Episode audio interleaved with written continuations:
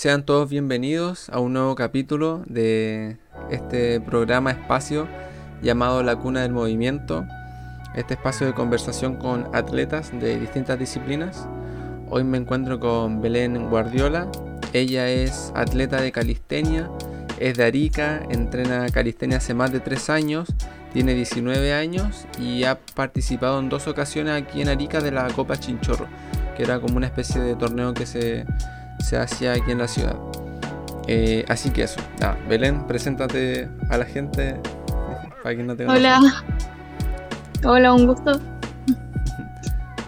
Eh, bueno, hoy día vamos a estar hablando, aparte de toda la historia de Belén como atleta, eh, vamos a estar hablando de esto de ver el deporte, la actividad física, el entrenamiento como una herramienta para poder combatir o sobrellevar el estrés que uno vive en el día a día, ya que es súper importante, mucha gente ve el entrenamiento de esa manera, eh, yo en lo particular también, y me parece súper súper bueno adentrarse en ese tema en concreto.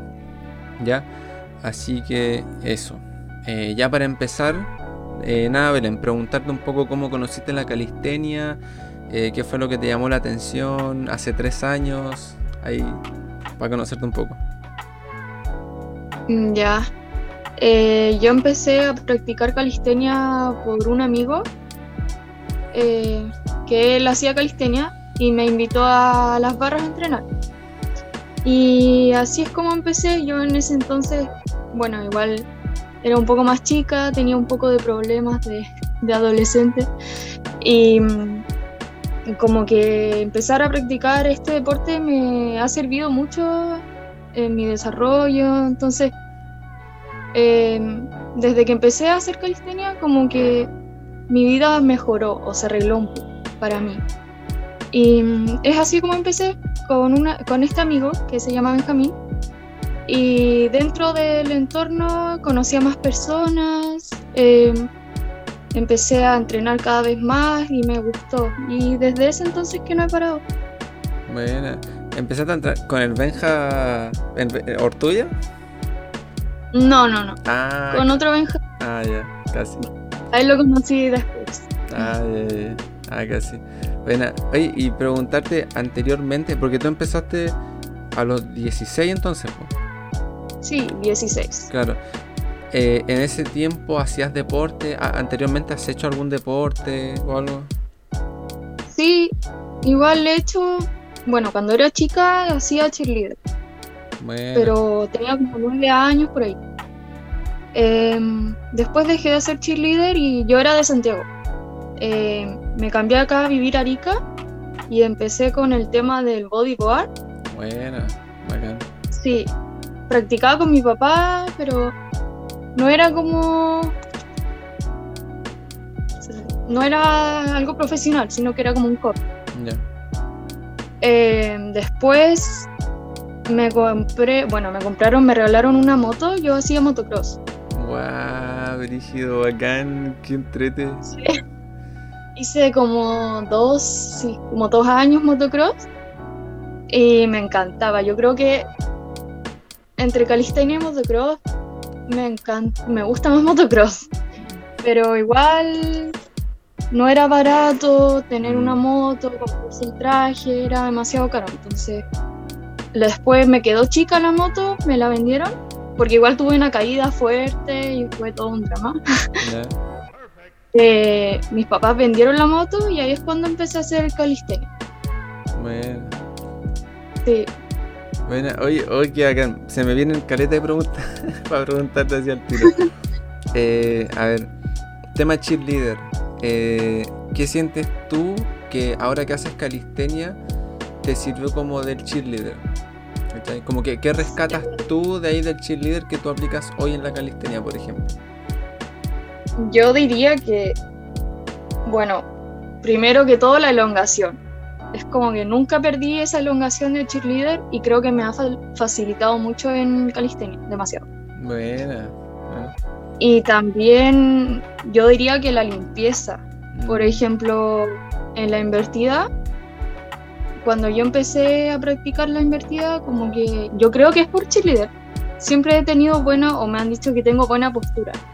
Entonces, yo creo que es por eso mismo, porque hacía cheerleader, también hacía invertida y, y rescato eso. Buena. Oye, y el entrenamiento de cheerleader es como muy, a ver, ¿cómo se podría decir? Como disciplinado, pero es como, eh, ay, ¿cómo se puede decir? Justamente eso que dices, pues como muy limpio, ¿no? Como que el entrenamiento es como ya vamos a hacer hoy día, no sé, fifth flag, por ejemplo, y es todo un día entrenando la postura, ejercicios para hacer movimientos, etcétera, etcétera. ¿no? Es como muy demandante Claro. el entrenamiento. Sí, en cheerleader, sobre todo la limpieza, los bailes, todo, mi profesor por lo menos nos pedía mucho la- las posturas, Mm. que fuera todo muy limpio, muy ordenado. Claro. Entonces, eso rescato. Buena. Bueno, acá, ¿y tú qué si- sientes que es muy distinto tu entrenamiento de cheerleader al de calistenia? En lo que es a, a lo que te demanda el cuerpo físico, cómo te sientes tú físicamente. Eh, yo diría que si calistenia es más demandante, Ya. es que igual yo era chica cuando entrenaba cheerleader, tenía como 8 años. Entonces, yo pienso que uno cuando es chico se le hace como más fácil porque tiene más elongación, es como sí, más flexible. Mm, Pero ahora calistenia yo creo que es un deporte que demanda mucho, mucho esfuerzo, mucha co- constancia, entonces, aunque cheerleader igual. Bueno, es que son distintos, son deportes distintos. claro. Cada uno tiene, tiene lo suyo. Mm, Buena. Oye, y. Ya, y ahora motocross, porque me parece súper interesante como preguntarte motocross. Eh, ¿Cuánto tiempo hiciste? ¿Estuviste ahí? Mm, Dos años por ahí. Dos años, buena. ¿Y, ¿Y qué fue? O sea, porque yo no sé en qué consiste realmente el motocross, si solamente piruetas, si sobrepasar como un terreno, ¿cachai? Eh, o sea, yo a lo que me dedicaba era andar en la pista de motocross. ¿Ya? Es como los saltos, las carreras, Sí. como una carrera con salto. Porque igual hay otra rama del motocross que sería el enduro, que son los que andan en el cerro, Buena. pero no, yo andaba en la pista. Y empecé porque yo andaba en moto, en cuatrimotos, ahí en el Parque Brasil, cuando habían. Buena. gustaba mucho ir a andar. Entonces mi papá como que vio eso, igual vio potencial y me compró una moto, una china. Empecé con esta moto china y después de un tiempo que ya aprendí como a pasar los cambios, porque son con cambios, que el embrague y todo eso. La moto en la pista se destruyó, se hizo pebre. Entonces me tuvieron que, ahí me compraron otra, que es una como un poquito más profesional, una Kawasaki de Ah, 85. buena. Ya. Sí. Y era rapidísima. O sea, para ser de 85 es rápida. Y ahí empecé como, bueno, tenía un amigo, el Ignacio, y con él hacía carreras. Siempre iba a la pista los domingos y era... Ay. No sé si se escuchó, pasó una... No, tranqui, tranqui. Ya. Era entrar a la pista y girar, girar, saltar. También yo creo que es un deporte que mm, uno necesita mucha fuerza porque las motos son muy pesadas. Esa pesaba por lo menos 100 kilos. Uh. Para saltar eh, uno necesita mucha fuerza de espalda. Mm, Y, mm, y eso es la cosa que me encantaba hacer motocross, pero tuve una caída que fue la última vez que me caí, porque ahí mi, mi mamá se asustó, porque yo salté y caí con la rueda adelante y giré y la cosa es que me pegué fuerte en la cabeza, la moto me cayó en la cabeza y me desmayé. ya. Estaba con casco y todo, pero igual fue fuerte. Y después quedé con cuello porque me lesioné el cuello. Y ahí se acabó, pero me gustaba mucho hacer motocross. Yo creo que volvería a hacer más, más adelante. Buena. Oye, ¿y cuánto tiempo te tomó como aprender a manejar? Porque no es, o sea, es lo que me decís, pues no es decir, voy a aprender a andar en bici, que igual pesa poco la bici, son, son 100 kilos la moto, pues. ¿Cachai? Sí, ¿Cuánto te costó como manejar esos 100 kilos para todos lados así? em, yo diría que, bueno, como dije, aprendí en esta moto china, que era un poquito más chica, Claro. y me costó, estuve como unos 6, 7 meses con esa moto. Y de a poco fui ganando la fuerza. Después que tuve la otra moto, la Kawasaki, em, al principio también me costaba, me costaba mucho, por ejemplo, en las curvas también me costaba sacar la moto y también pasar los cambios, que no se parara la moto. Igual la pista era con barro, entonces era complicado. Mm. Y yo diría que me costó también, me costó harto. Ya el último, los últimos meses que ya me sentía más liviana, que sentía como me sentía con más fuerza para andar en la moto. Eh, luego ocurrió este accidente y no pude seguir andando. ¿Y cuánto, cuánto tiempo estuviste con el cuello, por, ejemplo, con la lesión? Mm, como tres semanas. Ah, sí. Sí, no fue tan grave, pero igual mi familia se asustó, así que no pude seguir así. Ay, qué, qué bacán, como que toda la experiencia de haber hecho motocross, así. Me, parece muy, muy enriquecedor y, y muy bacán, es como, no sé. Eres la única persona que de, de, todos los capítulos que llevo que me ha dicho, no, y hice dos años motocross, ¿cachai? Así como, wow. Qué bacán. Sí. Sí, siempre me ha gustado lo extremo. Buena, buena, buena, qué bacán. Oye, y em, porque a mí me consta, pone tú, que tú igual eres disciplinada, entrenando, que llevas como, eres como, ya como una vida activa.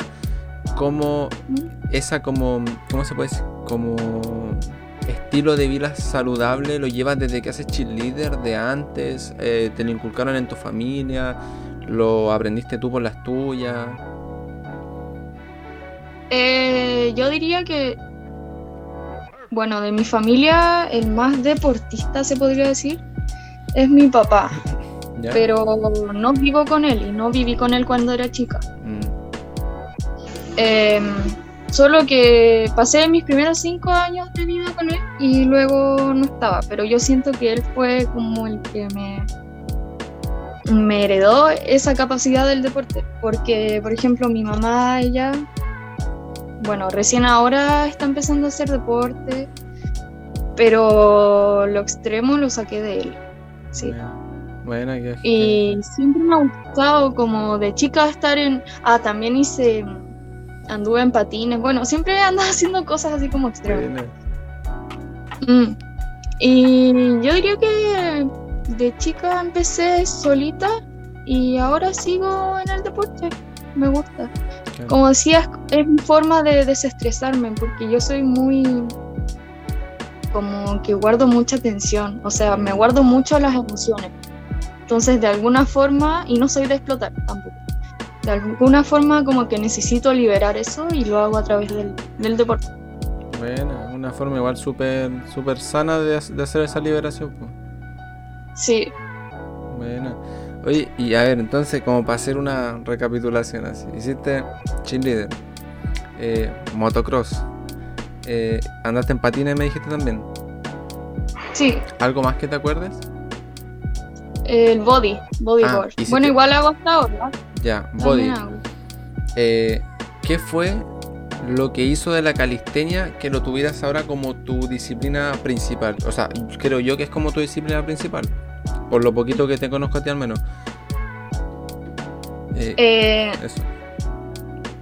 Fue, yo diría que es que la calistenia es un deporte que uno puede practicar sin tener, sin necesitar nada. Por ejemplo, puedes hacer invertida en piso, o sea, en piso no necesitas tener paralelas.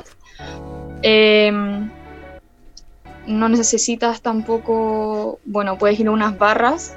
Hay barras ahora, hay barras en varios lados, entonces es como un deporte que tú puedes llevar tu propio ritmo, eh, no necesitas depender de nada más. Por ejemplo, en el body no necesitas depender si, si las olas van a estar bien o van a estar mal. En motocross eh, no podía ir sola a hacer motocross porque necesitaba que mi familia me llevara. Eh, cheerleader igual es un deporte que necesitas estar en, bueno, con un equipo, entonces yo creo que eso es lo que, lo que me gusta y por lo que sigo haciendo. Mm. Puedo llevar mi propio ritmo. Claro, es un poco lo que hablábamos con el Farid en el capítulo pasado, esto de que incluso la persona que empieza en la calistenia como que no necesita de, de nadie tampoco, como no necesitas de un entorno para empezar a entrenar.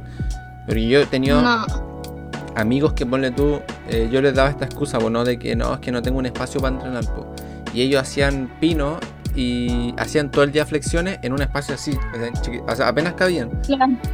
Sí. Entonces no necesitas como de ese entorno o un gimnasio en específico, una estructura en específico, a lo más una barra como decís tú. Mm. Sí. Sí, es como un deporte muy, muy fácil de... Bueno, no es fácil de, de llevar, igual uno necesita constancia pero como decías tú, es algo, no necesitas de otra persona para empezar a hacer. Es como asequible. Sí. Igual están los videos en YouTube que te enseñan un montón de cosas. Mm. Entonces eso es lo que me gusta mucho de calistenia. Buena, buenísima. Em, ¿y, qué sientes tú que en tu vida, esto por ejemplo del estrés, ya podemos ir hablando de eso, ¿qué sientes tú que la calistenia trajo a tu vida en comparación del cheerleader, motocross, eh, body, patines, etcétera? Ese valor agregado que, por ejemplo, te voy a dar un ejemplo mío, por mucho que yo desde muy pequeño llevo haciendo deporte, la calistenia a mí trajo la disciplina, por ejemplo. En calistenia aprendí lo que es la disciplina y la constancia. Yo diría que también he aprendido la disciplina, la constancia y también a aprender a lidiar con la frustración. Porque, bueno, me pasaba antes. Eh, muchas veces me frustraba por un truco o siempre hay días, días buenos y malos.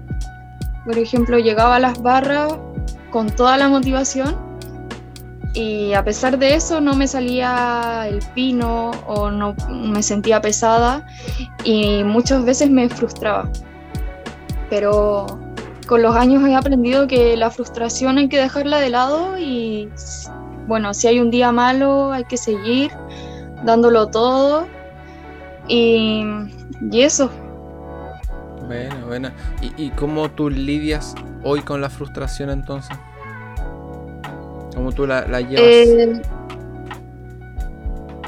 yo diría que va en el pensamiento.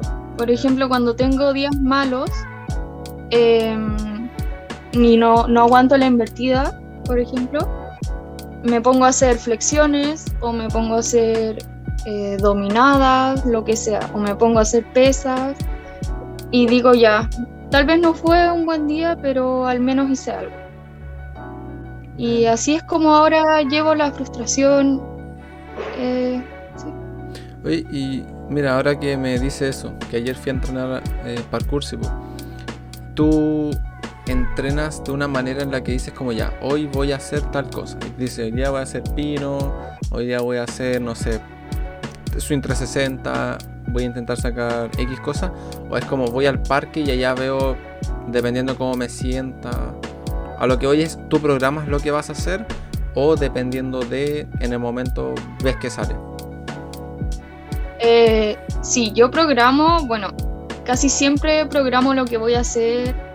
Por ejemplo, digo, hoy día voy a dedicarme a este y este truco.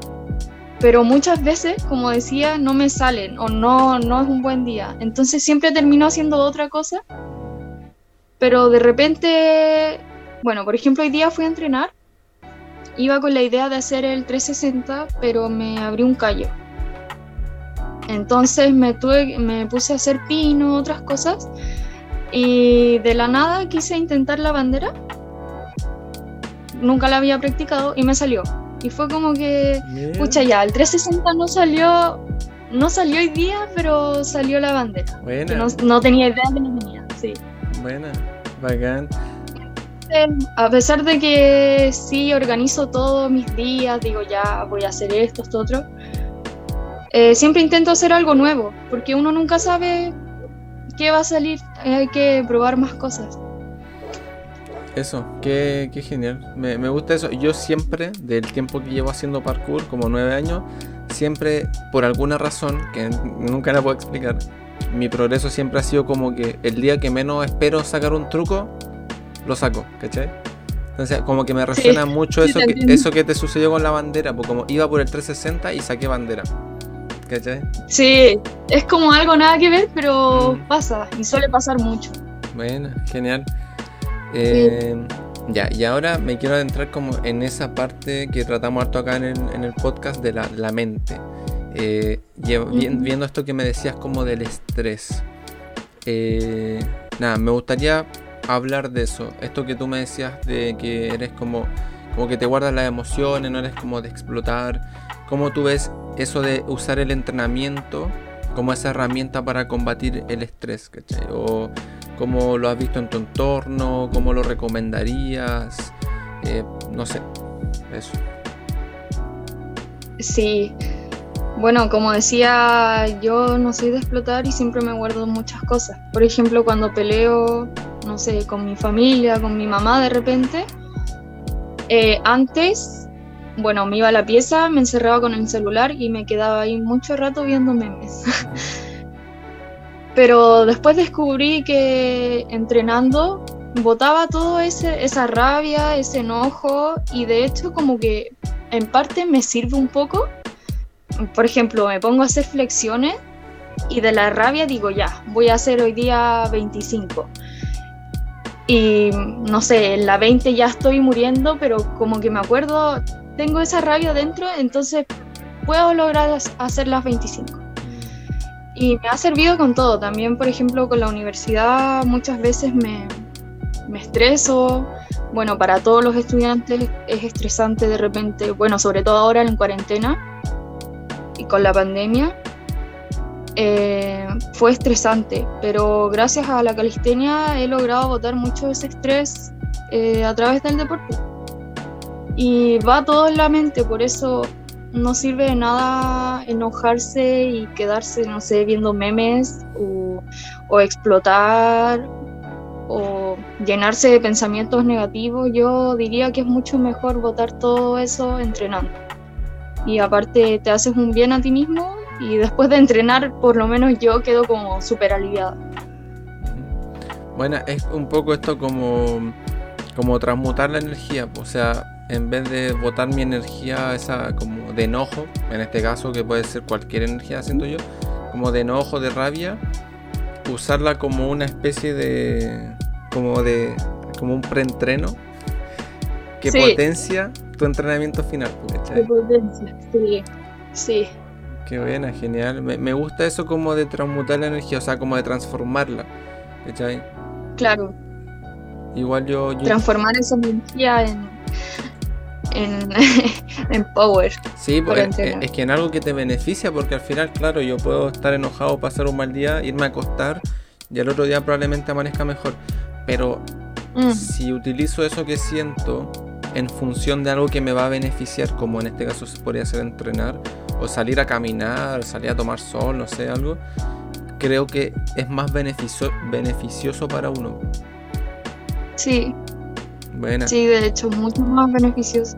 Sabes que yo igual he hablado con gente de este, de este tema como del estrés y algo que a mí al menos igual me sirve harto, por ahí si le sirve a alguien, es como en, en esa disciplina que uno entrena, digamos calistenia, ponerse como, como metas a corto, mediano y largo plazo. ¿Cachai? Sí. Entonces, ese estrés como que lo voy dosificando en el tiempo a medida que voy cumpliendo esas metas. No sé si se, entiende. Sí, sí lo entiendo. De hecho, también tengo, bueno, yo soy muy organizada y también me organizo con esas metas a corto plazo, a largo plazo y cada vez que cumplo algo como que me siento aliviada o me siento muy orgullosa de mí misma y eso me hace estar feliz y puedo estar todo el día feliz por sacar un truco nuevo lograr algo que me propuse. Bueno, buenísima. A, mí me parece súper genial esa mentalidad que llevas referente a, a la relación entrenamiento-estrés. Sí. Me parece muy sana también de utilizar ese canal del entrenamiento. No diría como una vía de escape, porque siento que no es evadir lo que uno le sucede, sino que es... No, no. No, sino que es como eso que hablamos, de transformar esa energía que uno tiene dentro. Mm, en algo bueno. Exacto, Qué buena. En algo productivo, sí. Exacto. Oye, y Belén, tú si tuvieras que definir la calistenia para alguien que, que no conoce la calistenia, que nunca ha entrenado, que lo único que ve es gente ahí colgada de una barra, haciendo un par de giros, parándose de mano, ¿tú cómo definirías la calistenia para ti? Eh, ¿Cómo? Si tú tuvieses que definir la calistenia para alguien que no la conoce, que no sabe nada de calistenia, ¿tú cómo la definirías? Ah. Lo que tú sientas. Yo, a ver.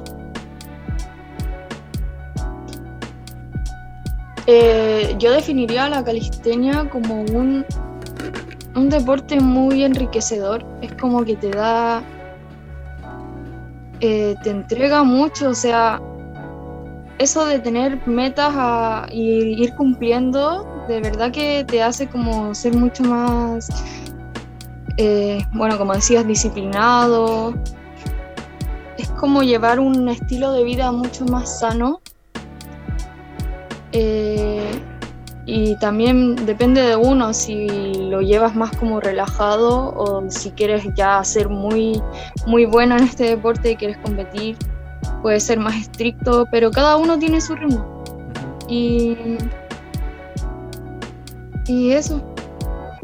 Ya, pero ya, te, voy a poner un ejemplo. Si tuvieras ¿Mm? frente a ti a una persona, o estás entrenando, por tú, y en el parque llega una, una, señora, una abuelita, y dice, oh, ¿y usted qué está haciendo? Porque la veo ahí colgado en la barra, haciendo unos movimientos. Entonces le diría, hago calistenia. Ya, pero ¿y eso qué es para mí si yo no, no, no, no sé qué es la calistenia? ¿Tú qué, qué, qué, le dirías? Ya, sí, sí me han hecho esta pregunta. Mi familia siempre me pregunta qué es. Claro. Y yo siempre es como, es un deporte que se basa en utilizar tu propio peso corporal para ganar más fuerza. Esa es como la definición que doy siempre. Pero ya más profundamente sería como, como lo que dije recién. Ya, em, a ver, ya, y preguntarte ahora otra pregunta. Dentro de estos tres años que tú llevas entrenando en calistenia, ¿cuál sientes tú a título personal, ¿qué ha sido tu mayor logro en la calistenia? Desde que llevas entrenando. Ojo, puede ser haber sacado un movimiento, haber, no sé, eh, no sé, haber eh, roto una barrera mental que tenías, un miedo, ganar una competencia, lo que sea. Eh, a ver, para mí es como, bueno, es pensar, yo pensar que todo es posible que si uno se lo propone. Por ejemplo, a mí lo que más me ha quedado es lo impresionante que es acordarme de cuando empecé a hacer calistenia. Bueno, mi objetivo principal y siempre me ha gustado mucho es el pino. Y siempre veía a los que hacían pino y hacían ah, el pino a un brazo el bueno, Y yo pensaba, pero ¿cómo lo hace? Era como imposible para mí. Era demasiado imposible. Y ahora por fin lo estoy logrando y pensar que he progresado en eso y pensar que todo es posible es como que no lo puedo creer y de verdad que cada vez que pienso en mi progreso me encanta. Eso me encanta. Bueno, genial. Como poder lograr todas las metas y después acordarte del inicio es, algo súper sorprendente. Como ver eh, como lo que eras y lo que, lo que eres ahora, ¿no? Claro. Sí, o cuando pasaba por las barras y veía a los que estaban ahí, era como, wow, qué secos, cómo lo hacen. Y ahora pensar que yo también puedo hacerlo es como lo que más me gusta. Qué buena, qué genial. Oye, y así como para preguntarte más personal, eh, ¿Qué movimiento para ti es como el que el más complejo, pero que a la vez te da como más, mm, eso como orgullo, que por lo que entiendo podría ser One Arm, pero si hay otro. Em, a ver, el One Arm es como lo más complejo, según yo, que tengo. Pero también se me hace muy fácil eh, las variaciones en la invertida. Por ejemplo, me gusta mucho seguir el ritmo de la música. Eh, abrir, cerrar, después hacer otro movimiento y hacerlo rápido, eso se me hace muy fácil y igual me he fijado que no, no para todos es fácil. ¿Cómo se llama ese? Te interrumpí al tiro porque yo te he visto hacer pino y hay uno que te sale muy bacán, que es cuando es, eh, no sé si será escorpión, ¿puede ser? El que hago así como para atrás, una pierna para atrás. No, como que te tocas tu cabeza con tu con la punta de los pies. Ah, sí. Sí, el escorpión. Ese, ese yo lo encuentro muy brígido. para mí, no, no, sé si tan así, pero incluso lo encuentro para mí al nivel de, del one arm, ¿cachai? Por el tema de la flexibilidad de la espalda. Es muy brígido, es muy bacán ese movimiento. Sí, es súper complejo igual. Aunque ese fue uno de los trucos que yo no le tomé mucha atención. Ya. A diferencia del Arm, que yo solamente, el escorpión solamente lo tiraba, y era como que ya, cuando estaba a punto de irme para atrás, intentaba hacer escorpión. Y fue un truco que saqué sin darme cuenta. Cada vez saqué más flexibilidad y llegó un día en que hasta podía tocarme la cabeza con los pies y fue como que, oh, que así como, sí pude, sí pude. Pero mm, a diferencia del one arm, es un truco donde me esfuerzo mucho. Me esfuerzo y hago rutina de one arm y es como una de mis metas principales. El Scorpion, como te digo, salió así como... Haciéndolo nomás. Haciéndolo. Mm. Pero igual es, es complejo, sí, para los hombres. O sea, las mujeres siempre tienen más flexibilidad pero sí. Oye, y aprovechando ahora que, te tengo aquí, eh, ¿algún consejo que me podáis dar para elongar o para mejorar la flexibilidad? Que puede ser, claro, si quieres ser más flexible, elonga. Pero a mí me da flojera elongar. Entonces, y por el tema del parkour y los saltos, trato de hacer harta elongación activa, no tanta pasiva como de ponerme ahí al piso 15 segundos. Entonces, claro, porque me sirve más también, pero sí, ese es un tema. ¿Qué me recomendarías como para ganar flexibilidad y elongar o no sé? Em, bueno, a mí también se me hace muy aburrido elongar así en el piso.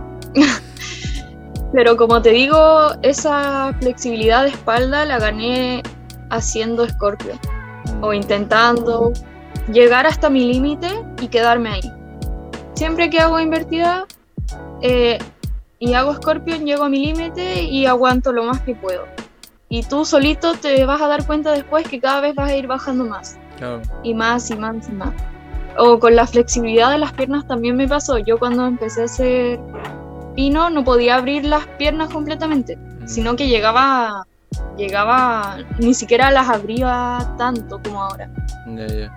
Pero comencé cada vez a, a querer abrir más y más y ganar elongación intentando. Pero, y así. Pero entonces, pone tú ya, en abrir las piernas en el pino, fuiste ganando la flexibilidad por ir practicándolo nomás. Sí. O sea, no te ni siquiera para eso te pusiste a hacer elongación como. Ah, ya. Es que yo conozco a alguien que hace otro deporte, un eh, tricking, y, y en ese deporte se pegan patadas en el aire, ¿cachai? Y él me dijo que él ganó flexibilidad y elongación simplemente haciendo más patadas, po. Como que no haciendo, sí. Sí, eso. Es lo mismo. No es necesario estar en el piso y elongar así como todos piensan. Sino que puedes ir intentando el mismo truco y esforzándote y así te va a salir. Claro, buena, bacán. Me, me gusta eso. Genial. Oye, y preguntarte alguna anécdota positiva que recuerdes de este tiempo que llevas entrenando y una negativa. Si quieres contar una negativa, puede ser la positiva, no, no sé. Pero así como algo que te acuerdes. Un fail, algo así, no sé. Yo diría que las dos competencias en las que estuve. ¿Ya? Eh, la primera vez que competí fue mi experiencia positiva.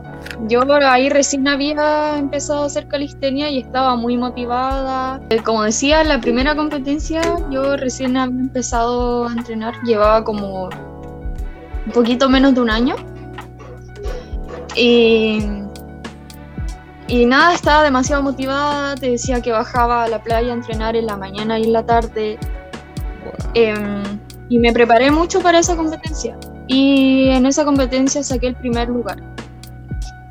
Y no me lo podía creer, de hecho estaba ahí el Farid, el Farid siempre ha estado conmigo en todas las competencias. Y, y me decía, viste, si tienes que creer en ti, si tú eres buena y todo. Y esa vez fue una motivación gigante. De ahí seguí entrenando duro todo el resto del año. Fue como muy... Fue una de mis mejores experiencias con este deporte. Pero ya una experiencia negativa sería la segunda competencia. Que yo ese año no estaba tan motivado, tan motivada, entonces como que dejé un poco de lado calistenia y entré a la competencia básicamente porque me, decían mucho que entrara aunque yo no quería. Era como que me decían, ya, compite, compite, si lo vas a hacer bien.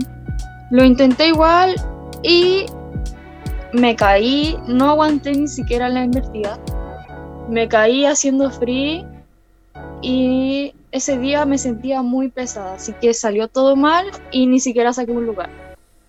Ya fue como un momento súper frustrante. Más encima me acuerdo que ese día se puso a llover.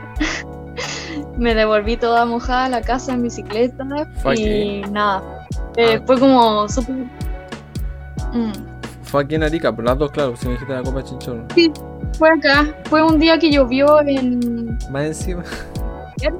Sí, y acá nunca llueve, entonces justo ese día se puso a llover, nos tuvimos que ir todos, yo me fui en bicicleta a llorar. Mm. y ¿Y qué, por ejemplo, rescatas de esa segunda eh, experiencia? Eh, eh, después de eso, bueno, estuve un par de días desmotivada, muy desmotivada. Pensé en dejar de hacer calistenia, me sentía así terrible, pero después me di cuenta que no hay por qué frustrarse si, bueno, como decía, siempre van a haber días buenos, y malos, ese día fue un día malo. Y nada, seguí entrenando, seguí dándolo todo, después me puse a entrenar más. Ya cuando entré a la universidad sí tuve que dejar de entrenar un poquito ese primer año, el año pasado. Pero ahora me puse las pilas y sigo entrenando como nunca. Así que sí, eso. Buena, bacán, bacán. Me, me parece súper eh, como, bueno, justamente anecdótico y rescatable el hecho de que la, eh, justo fue en ambas competencias, pues, como el mismo torneo, o sea, en, fechas distintas, pero en la que tuviste como dos contrastes súper marcados. Pues.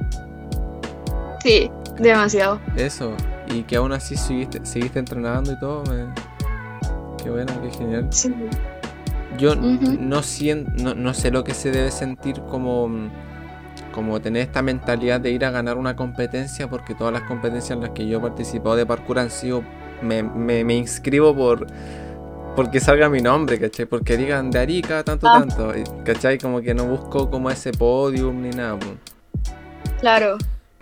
Pero eso, y, y, por ejemplo cuando ganaste, ¿qué sentiste? Eso, sobre todo como decir, eh, eh, que también, me acuerdo me lo dijo el Chapa en el primer capítulo, eh, que él fue a competir a un lado, ni siquiera pensaba en ganar o sacar un lugar y también sacó un lugar, ¿cachai? ¿Cómo sentiste eso tú? Como decir, uy, saqué primero y yo venía acá a competir. Sí.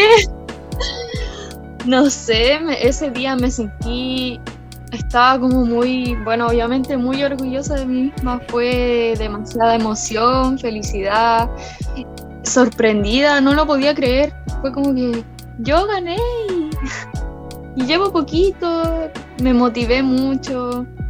Ese día me regalaron mis paralelas, mis primeras paralelas.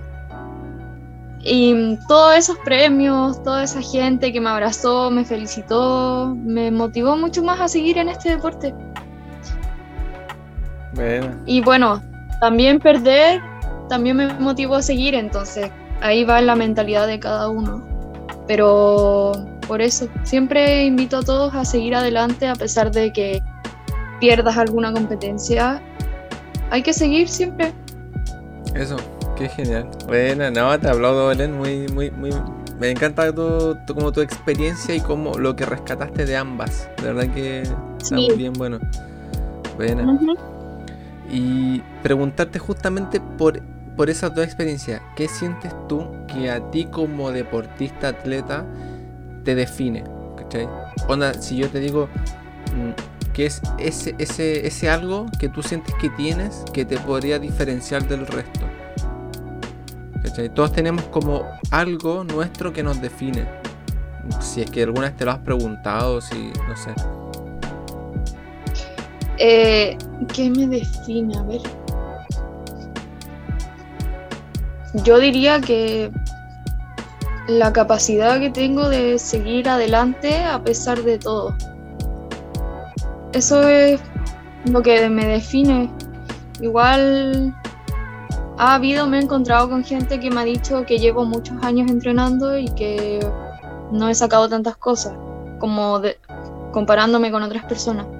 Pero la verdad que eso no es impedimento para mí, no voy a dejar de entrenar por eso, ni por esas personas y, y eso yo creo que es lo que me define, mi capacidad de seguir a pesar de todo. Eso, qué, qué genial. Mira, es que claro, ese tema de la comparación, creo que mucha gente lo tiene como eh, inmerso en su vida y al final si nos comparamos, es que para empezar todos somos distintos, esa es mi opinión. Claro.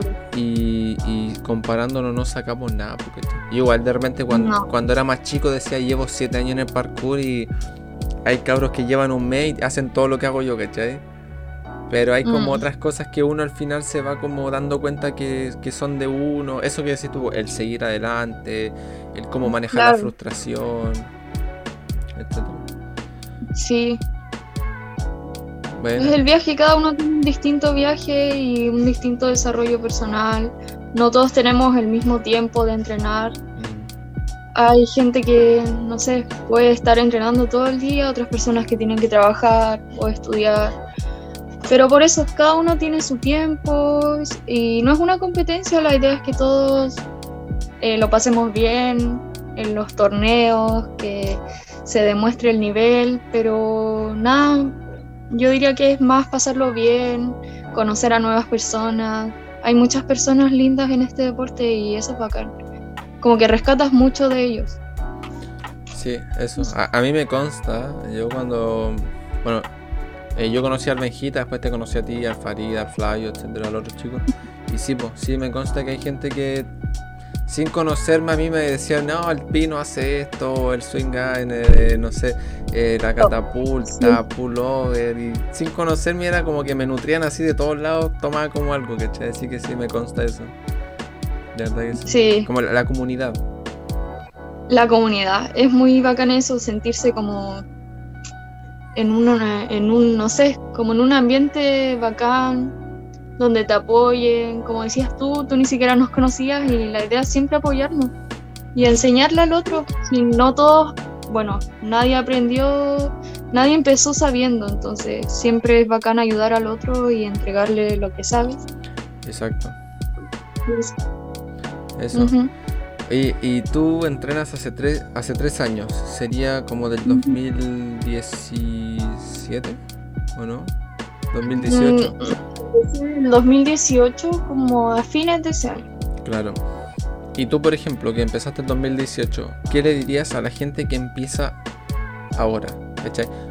Como por ejemplo, eh, no sé, yo entreno calistenia, bueno, entreno calistenia, entre un millón de comillas, eh, como hace dos meses. Ponele, a alguien que entrena ese tiempo, dos meses, que ahora dice, ah, voy a probar esta cuestión de la calistenia, mm, a ver qué, de, qué, de qué me sirve, ¿cachai? ¿Qué le dirías como alguien nuevo en la calistenia? Em, yo le diría que primero, bueno, es un deporte que necesita mucha disciplina, mucha constancia, que no es fácil, por eso te digo, siempre van a haber momentos malos eh, también existen las lesiones, mm. que hay que cuidarse de eso porque no es lindo estar meses lesionado. Y nada, le diría que a pesar de todos los obstáculos que se le vengan, de toda la desmotivación, que siga, que siga intentando, que siga siempre intentando cosas nuevas, que no se quede con lo mismo siempre. Y, y nada, eso. Bueno, y un consejo en lo que es, por ejemplo, que a mí siempre me lo dicen cuando iba al parque, por ejemplo, entrena básico, hermano. Básico, básico, básico. Sí, sí. eso es verdad. Yo recién hace poquito me puse a entrenar básico porque yo era de, bueno, yo era muy, no sabía tampoco. Llegaba al parque a entrenar, pero era muy desordenada, no hacía básicos, a veces sí, a veces no. Pero es verdad, uno necesita los básicos para ganar esa fuerza. Y por eso, yo diría que para alguien que empiece a entrenar ahora calistenia, que empiece con los básicos, ganando fuerza, eh, con las flexiones, con los fondos. Y, y nada, si quieres sacar un truco difícil o que ve muy difícil, que lo haga porque todas las todos podemos, todo es posible y todo está en la mente. Así que eso, súper en la mente, sobre todo en la mente. Em, ¿Cómo tú ves ahora sobre todo la calistenia que en Chile creo que desde el otro año pasa a considerarse deporte? ¿Cómo tú ves la calistenia en Chile y en el mundo de aquí a cinco años? Por decir un número, pero ponerle a futuro así. Partiendo por Chile, ¿cómo ves la calistenia en Chile de aquí a un tiempo más?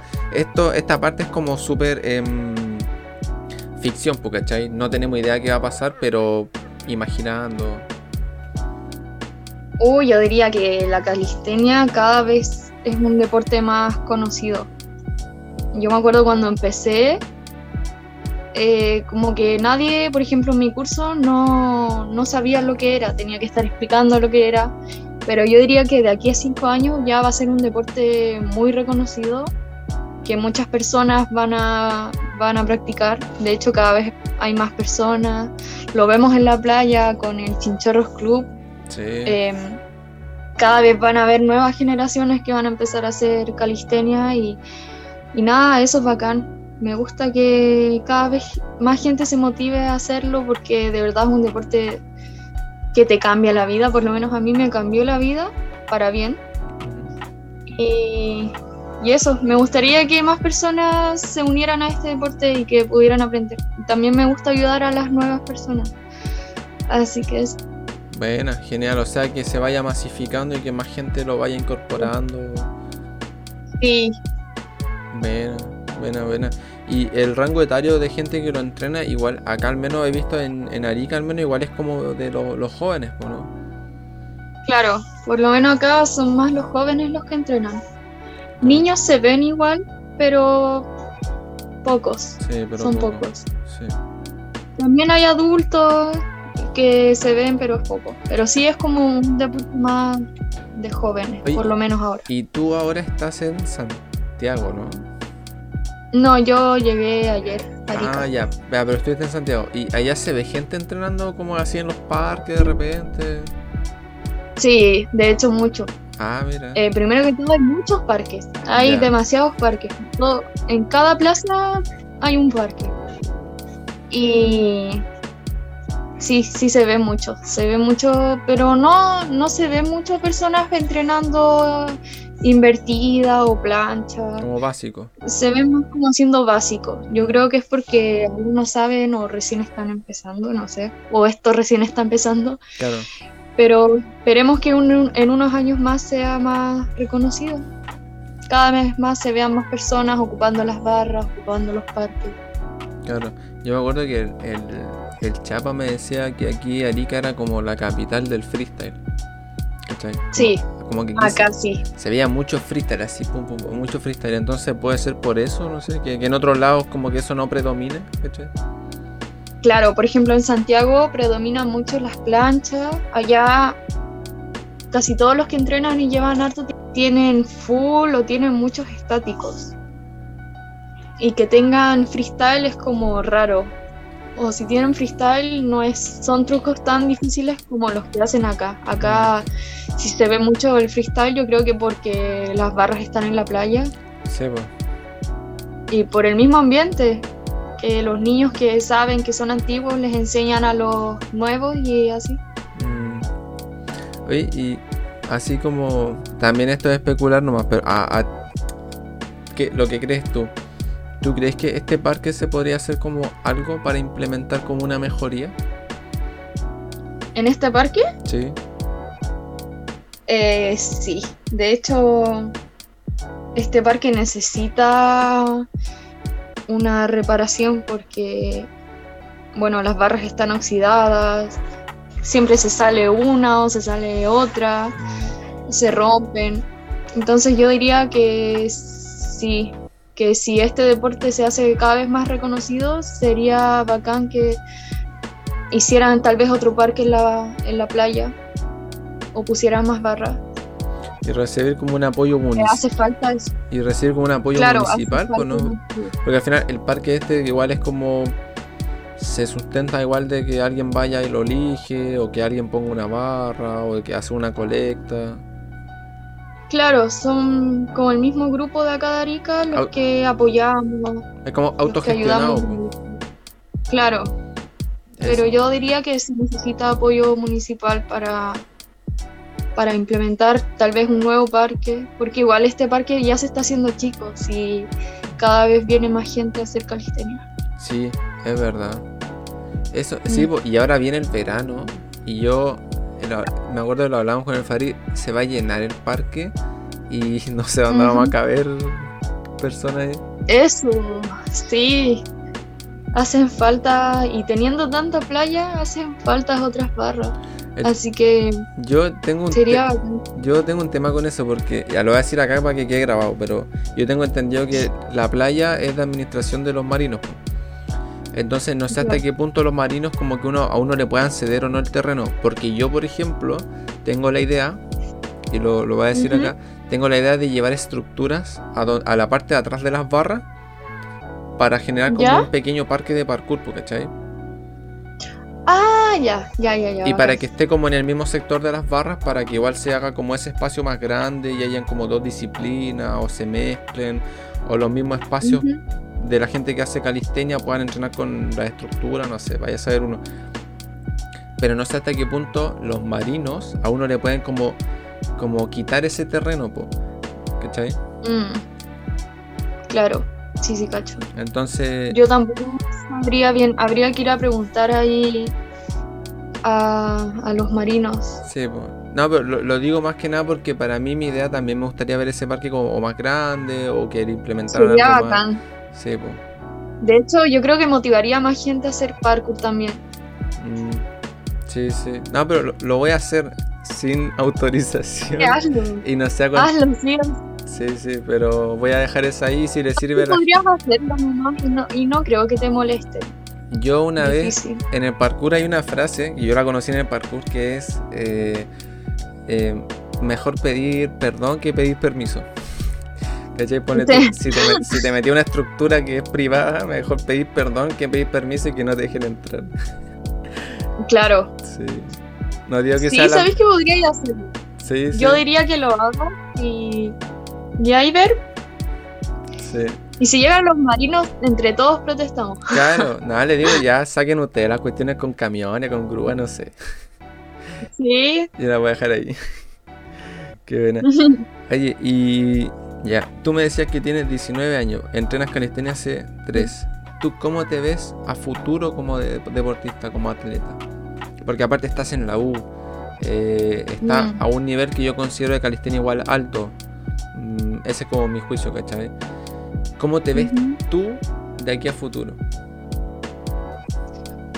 Uh, yo me veo, bueno, mucho mejor que ahora, es la idea. Yo quiero llegar a ser mucho mejor en este deporte, poder ir a competir afuera, a otros países, a los mundiales. Eso es lo que me gustaría y para eso aún necesito mucho progreso, pero yo sé que en un futuro, no muy lejano, o tal vez sí, depende de la U igual, lo voy a, a lograr sí o sí.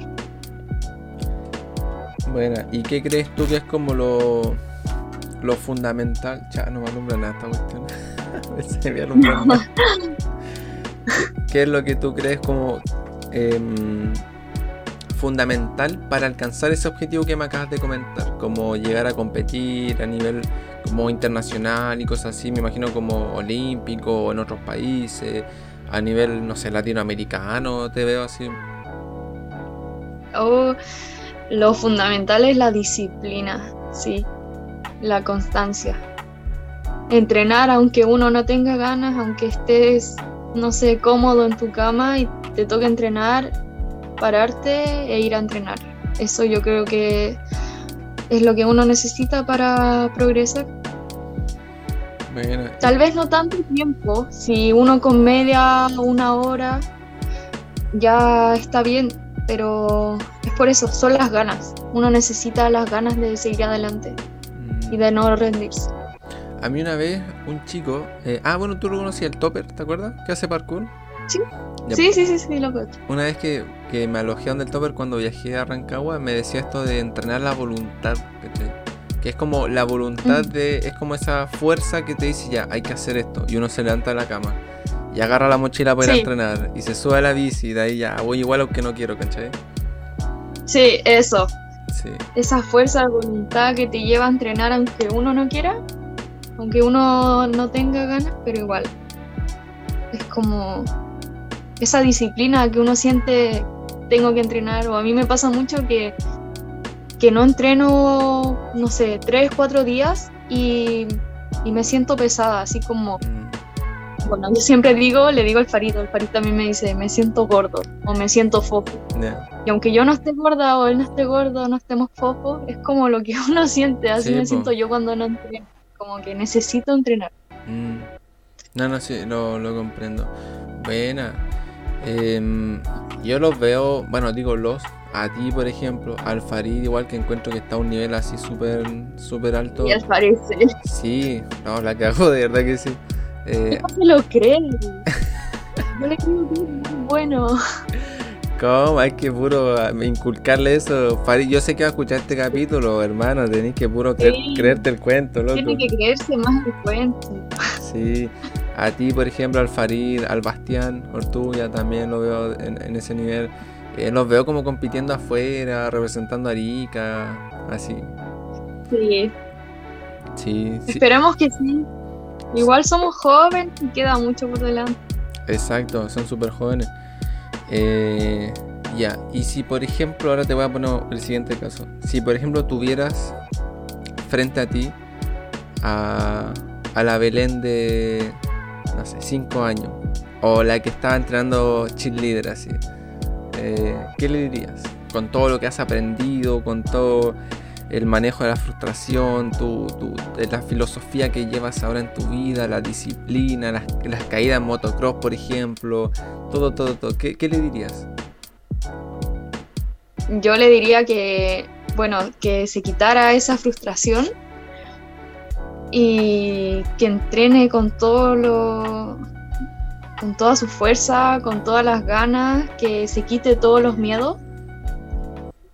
El miedo siempre ha sido como uno de, bueno, también de mis los límites. Por ejemplo, cuando hacía motocross me daba, al principio me daba mucho miedo entrar a la pista. Después me daba mucho miedo andar rápido. Pero yo diría que quitar, que se quite el miedo, que se quite ese como ese sentimiento de sentir que no puede y que, y que le dé nomás, que yo sé que, puede. Buena. Oye, y eso que hablas del miedo, ¿cómo maneja el miedo? Porque, por ejemplo, eh, algo que alguien puede decir, no sé, yo por ejemplo se me hizo entre comillas fácil hacer el pino, digo pararme, no mantenerlo, se me, todavía me complica, porque hacía parkour. Porque, Entonces, esa que le digo a mi alumno, de hecho, la noción de estar de cabeza, como que ya la tenía dominada prácticamente. Pero a alguien simplemente pararse de manos le da miedo. ¿Cómo llevas el miedo? Sobre todo eso, ahí hiciste motocross, cheerleader, estuviste en altura varias veces. ¿Cómo llevas el miedo como hay en esa parte más de la psique, de la mente?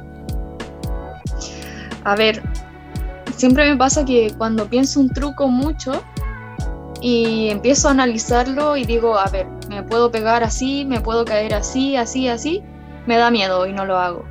Mm, Pero hay veces que, por ejemplo, digo, ya, voy a hacer, no sé, la salida mortal. Y llego y la hago, es como que me sale.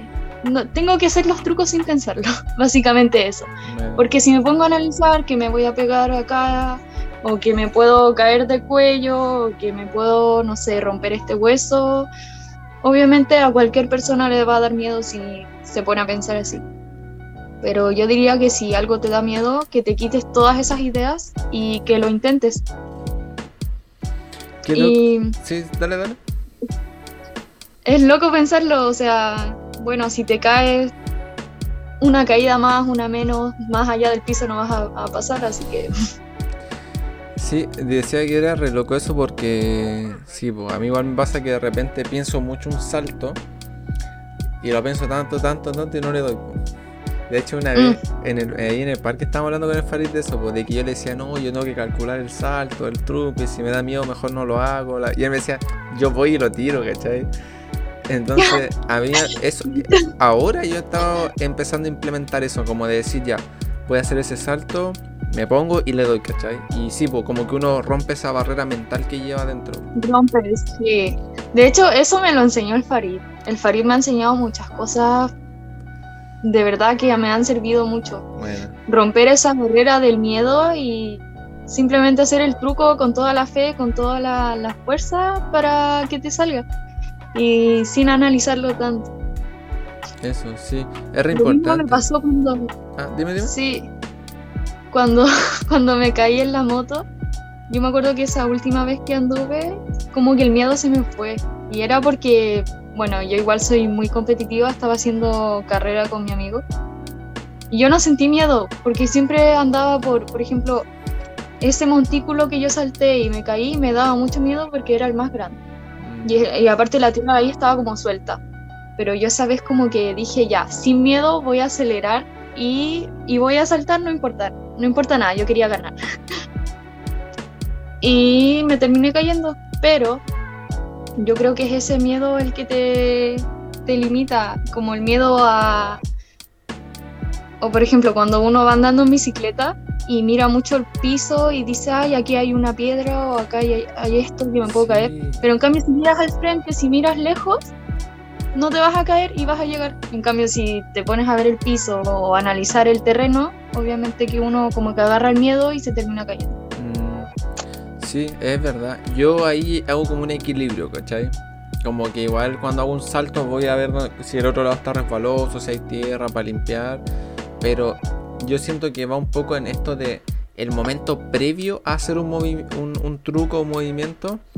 Es donde uno debe batir ese miedo, ¿cachai? O esa barrera mental. Como que lo veo así. Sí, Porque el, Mm. el miedo también siento que, eh, claro, no hay como una partícula de miedo dentro del cuerpo, pero es como una sensación que igual te puede servir para la supervivencia, por ejemplo. Entonces puede ser súper bueno el miedo. Pero también puede Pero ser malo. Mm,